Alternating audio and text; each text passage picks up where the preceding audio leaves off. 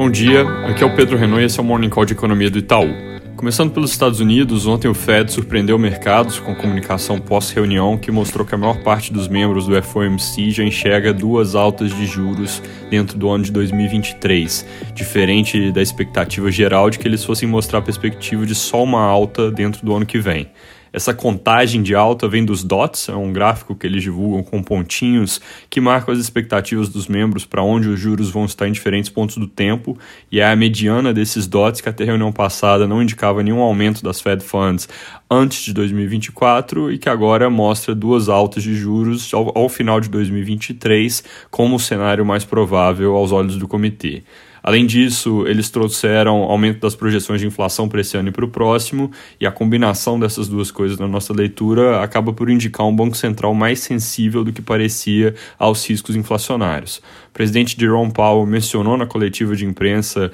que essa reunião deve ser lida como um momento em que eles falaram sobre falar de fazer a retirada de estímulos, ou seja, em linha com a nossa leitura de que as discussões de fato sobre o tapering devem começar em breve. Aqui no Brasil, ontem o Copom também trouxe alguma surpresa, discurso mais duro que o esperado. Eles subiram a Selic em 75 pontos base para 4,25 por ano, como era o consenso e o que tinha sido sinalizado. Tiraram a frase sobre normalização parcial, como também era amplamente esperado, trocando ali por normalização dos juros para o nível neutro, e sinalizaram que para a próxima reunião as condições atuais apontam para uma nova alta de 75 pontos em linha com o que a gente acreditava que ia acontecer. A surpresa, no entanto, foi que, falando dessa próxima reunião, eles também disseram que podem aumentar o ritmo de alta caso as expectativas de inflação, que hoje em dia estão em 3,8% para o ano que vem, continuem se deteriorando. Isso abre espaço, então,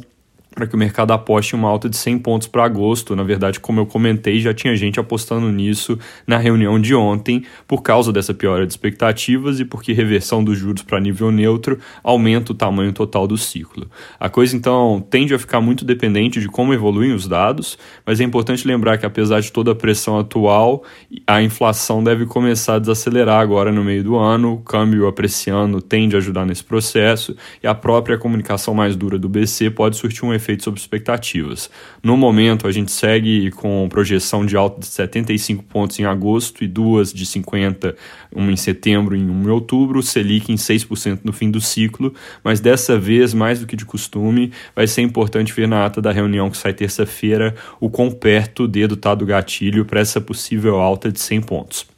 Pensando em ativos, efeito desse cupom deveria ser achatamento da curva de juros e apreciação do câmbio hoje. Mudando de assunto, depois da fala sobre Bolsa Família de 300 reais, que segue dando alguma repercussão nos jornais por aparentemente não ter sido combinada com a equipe econômica, algumas reportagens trazem que o presidente Bolsonaro cogita acabar com o abono salarial para abrir espaço para o Bolsa Família. E também que ele encomendou do ministro Paulo Guedes um ajuste de 5% para servidores no ano que vem. Sobre o primeiro ponto do abono, a notícia é meio estranha, porque além de o presidente ter sido bastante contrário a isso no passado, mexer no abono agora não abre espaço para outros gastos no ano que vem, por causa do efeito calendário, só abriria em 2023. Sobre reajuste de servidores, seria uma coisa a mais para abrigar dentro do teto com programas sociais, supondo que eles sejam 5% mesmo para ativos e inativos, o gasto com isso aumenta em cerca de 15 bilhões, que dá quase metade do orçamento do Bolsa Família. MP da Eletrobras, com toda a confusão dos chamados jabutis, acabou não sendo votada ontem no Senado